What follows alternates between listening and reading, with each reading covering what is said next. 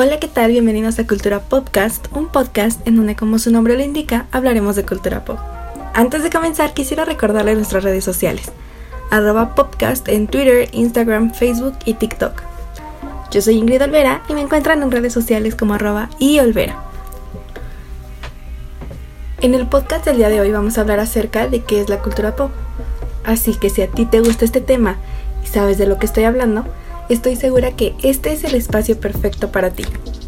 Pero si en cambio tú dices, no tengo ni idea de lo que es la cultura pop, jamás he oído hablar de eso, no te preocupes, te invito a quedarte y a que aprendamos juntos acerca de este tema.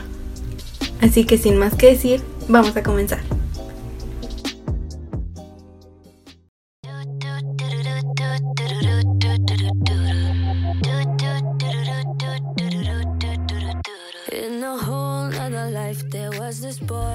Ok, seguramente alguna vez has escuchado el término cultura pop o cultura popular.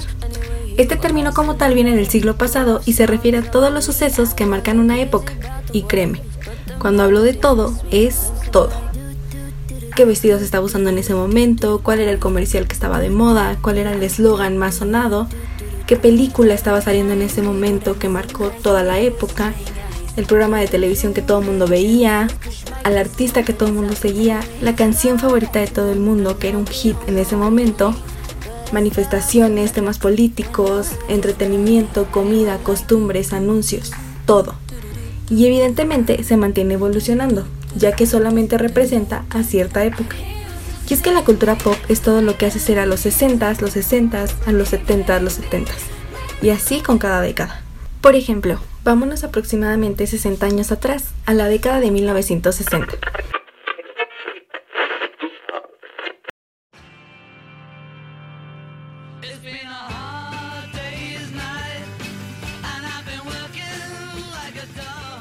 Si bien sé que no todos estuvimos presentes en esa época, debemos de tener muchos referentes de esta, ya sea por medio de películas, programas de televisión, periódicos, revistas e incluso gente de nuestra familia que vivió esa época. Pero ¿qué es lo que más se recuerda de esta época?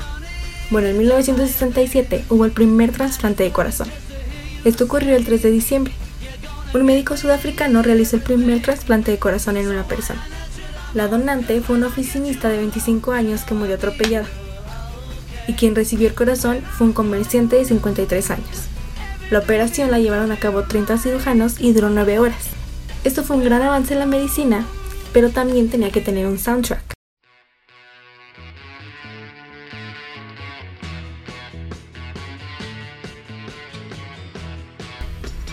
La música que más escuchaba, en especial las dos canciones más sonadas de la época, era Satisfaction de The Rolling Stones y Good Vibrations de The Beach Boys.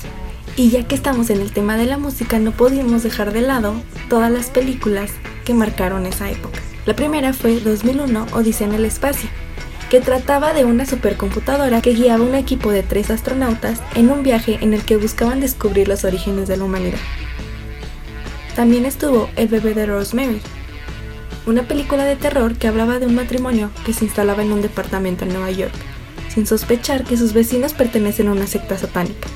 Cuando Rosemary queda embarazada, se aísla poco a poco y la verdad sobre su bebé es revelada después de tenerlo. Y ya que hablamos de películas y cine, las series también fueron un referente de esta época. Tenemos dos series que hasta la fecha siguen siendo recordadas y transmitidas.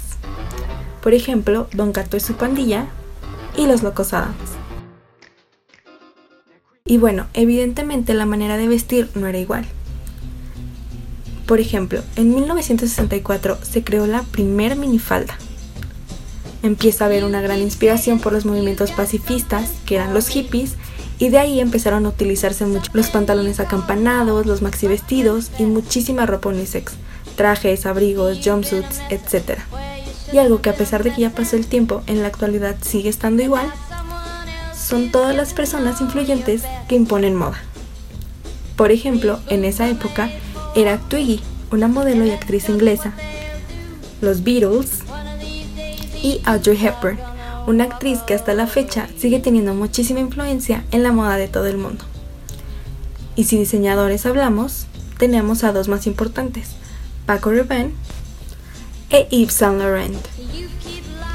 Si te das cuenta, todo lo que mencioné son cosas que conocemos, que sabemos que existieron en algún momento y que marcaron una época, pero aún así todo el mundo lo recuerda. Eso es la cultura pop, todo lo que estuvo en tendencia en una época.